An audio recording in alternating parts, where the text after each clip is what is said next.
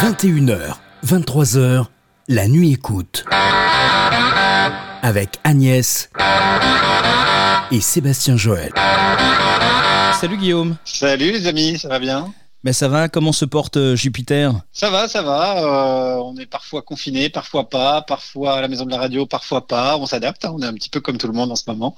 Mais dans, en règle générale, ça va, on est toujours à l'antenne, on continue les conneries, donc, euh, donc on, on s'amuse. En ce qui concerne les, les gilets jaunes, donc il y a une question qui arrive. euh, On nous dit Ouais. euh, que au début des gilets jaunes, euh, on a vu du Guillaume euh, Meurice sur sur les manifs. Est-ce que c'était juste pour le boulot ou est-ce qu'il y a quand même un, un attachement euh, personnel? Parce que Guillaume Meurice, quand on lit un petit peu euh, des petites bios comme ça, J'aime on... bien quand vous m'appelez Guillaume Meurice. Hein, Guillaume ça me donne Meurice, un côté hyper solennel, un petit peu expert, un petit peu, j'ai l'impression d'être sur CNews. hein, on dit. J'ai l'impression qu'on va parler d'islam dans, dans, dans, dans deux minutes. Non, mais on pourra à l'occasion, on se rappellera. Mais bon, euh, sur Wikipédia, par exemple, il y a marqué, Ah. par exemple, euh, que vous êtes caustique. Bon, ça, euh, on s'en fout. Ouais, bon. Mais ouais. il défend ouvertement des idées de gauche. Donc, euh, Ah, allez. ça sur Wikipédia. Ouais, c'est écrit. Ouais, ouais, ouais, il défend oui. ouvertement des idées de gauche, ainsi que la cause animale. Ah ouais, ouais, ouais, ouais. Euh, c'est- plutôt bien observé, ouais. Il faut être de gauche pour aller à des manifs des gilets jaunes. Ah, je crois pas, hein, non, je crois qu'il y avait de tout, justement. C'était le principe des Gilets jaunes, c'était qu'il n'y avait pas tellement de mots d'ordre. Ça a évolué quand même, ce mouvement-là. Donc, au départ, euh, le mot d'ordre était, si j'ai bien compris, et si j'ai bien tout suivi, plutôt sur la, la fameuse taxe carbone, qui a été un petit peu le- l'allumette qui a embrasé un petit peu tout le bazar. Et puis après, les mots d'ordre euh, ont évolué jusqu'au au RIC, qui moi me semblait plutôt être une chose intéressante. Plus de démocratie, ça me semble toujours une chose intéressante. Mais après, on a entendu un peu tout et n'importe quoi comme, euh, comme mot d'ordre. Donc, euh, Tu utilises le passé quand tu parles des gilets jaunes, t'as le sentiment que ça n'existe plus? Ah, j'ai l'impression que la, la, bah, malheureusement, à cause du, du, de ce confinement, j'ai l'impression que le mouvement s'est un peu essoufflé. Mais le mouvement en tant que tel, après la colère de, nos concitoyens, si je veux parler comme les politiques, euh, à mon avis, non, hein, c'est pas étouffé. Puis elle a bien raison de ne pas s'étouffer, quoi. Les inégalités explosent. Enfin voilà, je vais pas, vais pas te dire des trucs de gauche qui vont conforter ma bio Wikipédia. mais, euh, mais effectivement, il y a des raisons d'être en colère face aux inégalités, ouais. Alors, Il y a toujours des. Oh là là, je dénonce. Ouais, ouais, je vois ça. hein. Il y a- Il y a toujours des ronds-points qui, euh, qui subsistent. Là, on est ce soir avec des représentants d'un rond-point dans le Val d'Oise à Saint-Brice-sous-Forêt. Et tous les samedis, tous les samedis, ils vont mettre euh, des, des, des créations, des, des banderoles, euh, des fleurs jaunes avec des messages, etc. Ils continuent à y aller. Et, euh, et, même, je t'enverrai une photo où certains et certaines de, de ce groupe vont faire leurs courses avec leur chariot chez Carrefour en mettant, Ouais. des, en mettant des messages sur les côtés. euh, sur des pancartes jaunes et ils font leurs courses avec leurs revendications qui sont inscrites en gros sur les côtés tu vois Si tu veux ma petite analyse, hein, parce que c'est ça qui t'intéresse. Ben oui. J'ai l'impression que c'est- venu, ouais, d'un.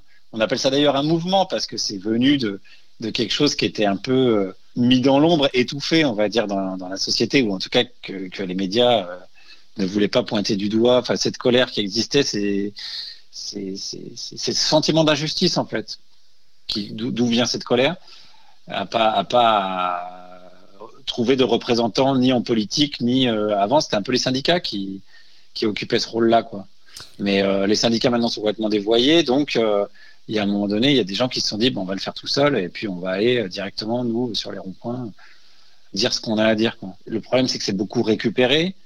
Alors là, ça n'a pas trop été récupéré par des partis politiques, mais tu as toujours des figures émergentes du mouvement qui représentent pas forcément le mouvement, parce que c'est très compliqué un mouvement qui, qui dit bah non, nous on veut pas de représentants. Bah alors euh, qui parle et euh, comment ça s'organise enfin, C'est hyper intéressant à regarder euh, en termes même ethnologiques, quoi. Comment, tout ça se met en place, c'est un peu un système chaotique. C'est difficile en fait de ce moment-là de, de faire ressortir des, revendications nettes et précises, quoi. Et c'est un peu dommage que, les syndicats n'aient pas eu un rôle à jouer là-dedans, de leur faute, hein. De, de, de, deux raisons, quoi. Macron qui a complètement zappé les syndicats, qui a, zappé en fait ce qu'on appelle les corps intermédiaires, donc il a niqué tous les partis politiques. Et après il a niqué tous les syndicats, donc il s'est retrouvé tout seul face au peuple. Et ça il s'est pas bien géré. Et puis aussi il y a une faute des syndicats aussi qui ont pas été capables de de s'organiser et puis de voilà de, de continuer à représenter un, bah, un porte-parole du, des travailleurs et des gens qui en chient.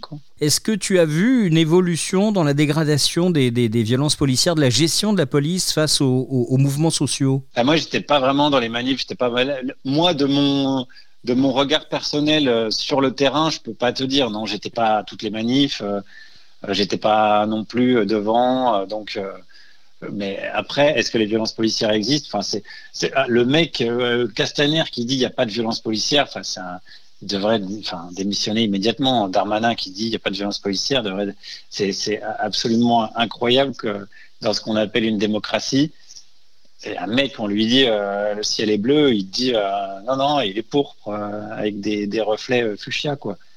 Enfin, ils, prennent, ils prennent vraiment les gens pour des cons et ça c'est ça, c'est sûr que pour apaiser la colère, euh, ils s'y prennent pas très très bien, les gars.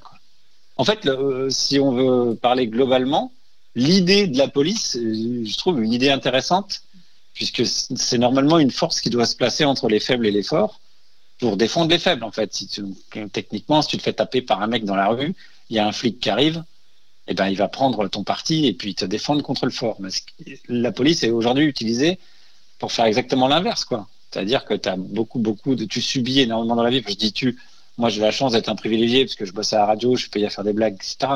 Mais quand on est, quand on a une galère pour trouver un emploi, qu'on lutte pour euh, ses droits, etc., etc., il y a la police qui arrive, non pas pour te défendre toi, mais pour te taper sur la gueule. Donc là, c'est en fait c'est la, mauvaise, mauvaise utilisation de, de ce qu'on appelle la, la, police, quoi, de l'outil police. Et le film de David Dufresne qui s'appelle euh, Un pays qui se tient sage est hyper intéressant, hyper éclairant à ce niveau-là, parce qu'il pose la question de qu'est-ce que c'est la violence légitime, quoi. Et à quel moment dans une démocratie tu confères la violence physique, hein, c'est-à-dire vraiment les, tu, te fais taper sur la gueule avec des coups, avec des bleus, euh, des, yeux en moins et, des, mains en moins, euh, à qui tu à qui tu confères ça, quoi, à qui tu tu le délègues, quoi. Ça c'est c'est hyper intéressant. Donc c'est absolument évidemment insupportable et complètement con de dire il n'y a pas de violence policière alors que tu as je sais pas combien de vidéos qui tournent de partout les mecs qui mettent des coups de matraque au hasard c'est vraiment incroyable quoi mais toi aujourd'hui tu as tu as une carte de presse tu es journal... tu es considéré comme journaliste? Non, non, pas du tout. Pas du tout? pas de carte de presse. Non, non, je suis euh, chroniqueur, humoriste, quoi. Ça me va très très bien. Non, non, je suis pas du tout journaliste. des fois, on me confond avec un journaliste parce que mon, ma manière de faire, d'aller interroger les gens, ça, ça peut ressembler parfois à ce que font des journalistes, des mauvais journalistes d'ailleurs. Élise Lucet en homme? Non, pas du tout. Avec de l'humour en plus. Lucet, elle a une équipe euh, avec des gens qui font ce qu'on appelle vraiment de l'investigation, qui travaillent des dossiers. Non, non, moi je fais des blagues. Ça, ça me va très bien déjà. Mais aujourd'hui, on te reconnaît, euh, on, sait que tu viens pour te moquer des gens dans certains euh, lieux. Alors, deux, deux, deux trucs. Je me, je, viens, je me moque pas des gens, si je peux faire une petite précision. Je me moque euh, des raisonnements qu'on peut avoir. D'accord. Et des failles logiques qu'on peut avoir. Je dis on parce que j'en ai aussi, tu vois. Et des contradictions, des petites lâchetés et tout ça, ça m'intéresse beaucoup. J'insiste là-dessus parce que, par exemple, ce que je fais à la radio, je le ferai pas à la télé parce que justement, je veux pas me moquer des gens et je veux pas que la personne qui dit une connerie à mon micro, on la reconnaisse dans la rue le lendemain en disant ah c'est la personne qui a dit une connerie au micro. On dit tous des conneries, euh, on a tous des, on a tous nos biais euh, idéologiques. Ça, ça m'intéresse de questionner ça, mais mais c'est plus ça qui m'intéresse que, que la personne qui me le dit. Et la deuxième partie de ta question était est-ce qu'on me reconnaît? Ça arrive, mais c'est pas non plus. Je suis pas les Beatles, ça. Non, mais la radio est télévisée maintenant. La radio est télévisée. ça, c'est un peu, un peu regrettable, ou, bien c'est peut-être une évolution. Moi, je suis un peu vieux jeu, donc. Euh, ouais, bah écoute, j'étais hyper vieux jeu avant. J'étais comme toi, en fait. et puis c'est vrai que c'est quand même vachement plus partagé sur les réseaux sociaux la vidéo, quoi. Ouais, énormément. Euh, et donc, bah, ça, c'est lié à la manière de, bah, de de servir d'internet. C'est vrai que dès qu'on a une image qui bouge, mais ça c'est parce qu'on est des êtres humains. Hein, qu'est-ce que tu veux? Ben, C'est ça. On a plutôt tendance à être attiré par une image qui bouge que juste euh, juste du son. Mais là maintenant on me demi reconnaît puisqu'on fait de la radio mais masqué. c'est vrai. Oh t'as une coupe de cheveux qui permet quand même d'avoir un peu très peu de doute en fait, hein, quand même. C'est vrai que ça confirme assez rapidement. Pour, dire la vérité. La télé, elle t'a appelé la télé? Elle avait envie de te voir? La télé m'a appelé pas mal au début et je pense qu'elle va me rappeler euh, l'année prochaine euh, quand il y aura les élections présidentielles. Mais c'est ce que je te disais tout à l'heure, euh, la télé a pas beaucoup d'imagination. La télé, elle te propose de faire ce que tu fais à la radio, mais avec une caméra. Ce qui fait que, bah non, ça m'intéresse pas trop, bah, pour les raisons précédemment citées. Et j'ai l'impression qu'on a moins de liberté à la télé. Je ne saurais pas trop à quoi c'est dû, mais j'ai l'impression que la radio, c'est quand même encore un petit peu protégé à ce niveau-là. Et c'est pas, ça, ça m'attire pas beaucoup, non. Les expériences que j'ai eues en télé euh, m'ont refroidi d'ailleurs. Euh, j'avais fait à l'époque des attentats de Charlie Hebdo, j'étais à Canal+, je devais faire la nouvelle édition. Et ils avaient refusé de me diffuser un dessin de Charb à l'époque, du coup je m'étais barré. Alors quand aujourd'hui je vois ce qui est devenu Canal+, euh, c'est un peu flippant. Ouais, c'est la grande distribution, quoi. Ouais, c'est vraiment ça. Après, c'est normal, un média, ça évolue. Euh.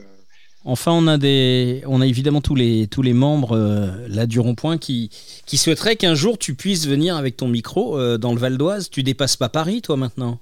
Ouais, si, si, si, si, ouais, si. Je te dis, bah, le premier sujet que j'avais fait sur les gilets jaunes, c'était, bah, j'étais en tournée en Bretagne, je crois. Donc, euh, quand je suis en tournée, bon là malheureusement évidemment voilà, il n'y a plus tellement de tournées avec mon spectacle, mais j'en profite souvent pour faire un ouais, ouais un micro trottoir sur le marché du coin ou, ou quand il y a un événement ouais. Donc pourquoi pas ouais Val d'Oise c'est où alors exactement? Il est où son C'est le nord de Paris.